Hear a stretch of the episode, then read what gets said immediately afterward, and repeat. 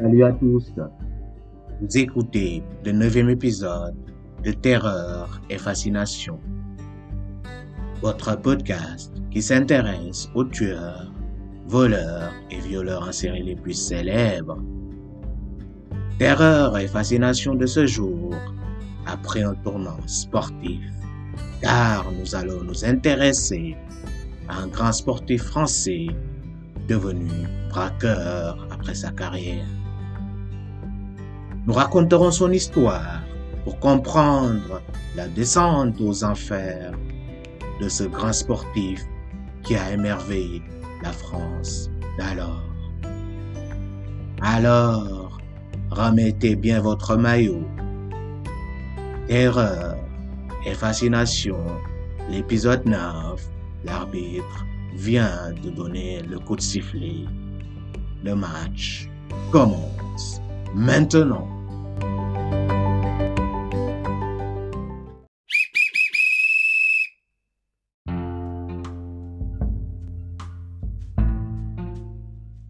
René Vignal, le gardien de but volant devenu voleur. C'était en 1970, dans la nuit du 14 au 15 mai. Le footballeur braqueur était arrêté avec son gang lors d'un cambriolage raté. En un an, ils avaient amassé plus de 60 millions de francs de butin entre Toulouse, Bordeaux et Brive. Au début des années 70, dans le Grand Sud-Ouest et à Toulouse en particulier, le nom de René Vignal, surnommé le gardien volant, reste encore synonyme d'une époque lumineuse du football. Celle où, entre 48 et 56, le 11 français portait les couleurs de la France dans le concert mondial. Dans le monde des footeurs, personne n'a oublié la classe extraordinaire de ce gardien de but exceptionnel, 17 fois international, qui a porté successivement les couleurs de Béziers de Toulouse, du Racing Club de Paris et à nouveau de Béziers. René Vignal a grandi à Béziers, sa ville natale. Avec son certificat d'études, il commence à travailler à 14 ans comme taulier chaudronnier. Il pratique le rugby, la boxe et le football comme avançant le patronage paroissial du Centre catholique de la jeunesse de Béziers ou à l'espagnol Deportivo de Béziers. L'As Béziers, le grand club de la ville, le remarque et l'attire. Lors de la saison 42-43, il a porté les couleurs de l'AS Béziers. Par chance, ou comme il le raconte, par le destin, le gardien de l'époque s'est blessé. Vignal le remplace et se révèle exceptionnel à ce poste. Il brille particulièrement lors d'un match du Challenge de la Libération face à Beaucaire.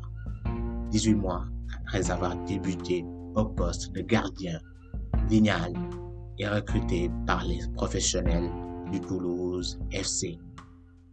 Malgré l'opposition de son père, il se lance dans une carrière professionnelle de footballeur, comme son modèle, Julien Darui. Vignal est titulaire dans l'équipe toulousaine lors de la première reprise de la division 2. En 1945-1946, le TFC est promu en première division. En 47, après une première saison réussie en Division 1, il est transféré au Racing Club de Paris, l'un des plus grands clubs français de l'époque, contre 1,5 million de francs. Une somme très importante pour l'époque. Le football n'avait pas connu ce tournoi financier qu'il a connu actuellement. Le Racing pratique un jeu particulièrement spectaculaire mais ne parvient pas à remporter le championnat. Il ressemble un peu au PSG de maintenant avec la Ligue des Champions. Vignal et les siens vont se contenter de la Coupe de France de 1949 en battant le LOSC 5 à 2. L'année suivante, son équipe est battue en finale par le Stade de Reims 2-0. Son style aérien spectaculaire, ses sorties aventureuses, ses formidables réflexes séduisent instantanément l'exigeant public parisien. Il n'a d'ailleurs pas trop changé. Il brille également par son tempérament de vainqueur, illustré par sa décision de se porter en attaque lors d'un match de Coupe de France, malgré l'opposition de son entraîneur. Porté par les bons résultats de son club, Vignal se voit appelé pour la première fois en équipe de France, le 23 avril 1949, pour un match aux Pays-Bas, perdu 4-1. Quatre jours plus tard, pour sa seconde sélection contre l'Écosse à Glasgow, il réalise un match sensationnel, arrêtant même un penalty, ce qui lui vaut le nom de The Flying Frenchman, le français volant par la presse britannique prémonitoire. Malgré la défaite tricolore de 0, Vignal se met encore en évidence à l'occasion du match nul 2-2 signé par l'équipe de France à Londres face à l'Angleterre le 3 octobre 1951 et reste un habitué de bleu quand sa condition physique le lui permet. Le style de jeu de, jeu de Vignal l'expose à des séries de blessures qui jalonnent toute sa carrière. Alors qu'il a honoré en avril 1954 face à l'Italie sa 17e sélection, le mois suivant, alors qu'il s'apprête à disputer avec la sélection la Coupe du Monde en Suisse, il part disputer avec son club relégué en deuxième division la saison précédente un match de barrage de montée au stade français afin de regagner la place du club dans l'élite. Lors d'un choc avec un attaquant, il est victime d'une fracture au bras qui le prive du mondial et le contraint à abandonner le football professionnel à seulement 28 ans à peine. Vignal, la déchéance une idole. Sur les terrains, il volait. Après sa retraite de footballeur, il devient voleur. La notoriété du gardien de but de l'équipe de France avait en effet largement débordé du cadre des pelouses à une époque où les sportifs n'étaient pas adulés comme ils le sont aujourd'hui. Il fut notamment l'idole de Jean-Paul Belmondo, qui aurait pu l'incarner dans un lieutenant en noir et blanc. Il bascule dans une vie de débauche. Pour l'époque, Vignal a bien gagné sa vie en jouant au ballon il s'est même offert un bar à la rue Gambetta à Toulouse. Le bar s'appelle L'Éclair. Mais il doit travailler après sa carrière. Il devient représentant champagne dans la ville rose. Le monde de la nuit lui tend les bras.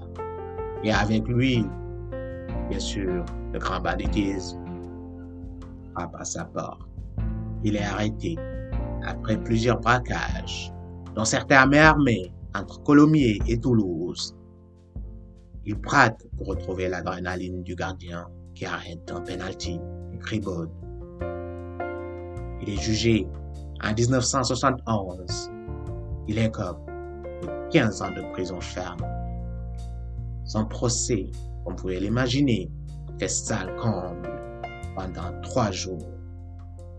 Juste Fontaine, alors président du syndicat des joueurs professionnels, vient témoigner à sa faveur. Leur amitié ne se démarquera jamais. René Vignal, comme un beau sportif, purge sa peine sportivement, ce qui vaut d'être ramené à 8 ans au lieu des 15 de départ. À sa sortie, au ballon, à Muret, il craint club de foot. Une fois sorti de prison aussi, il rebondit comme agent immobilier, activité qu'il a jusqu'à sa retraite à Toulouse. Bien que privé de la vue, il aura suivi l'actualité du football jusqu'à la fin. À Béziers, en avril 2015, un stade à son nom a été inauguré. Sur la plaque, on peut lire Terrain d'honneur, René Vignal, le gardien volant. Victime d'un malaise à son domicile le 19 novembre 2016, il meurt le surlendemain à l'hôpital à 90 ans.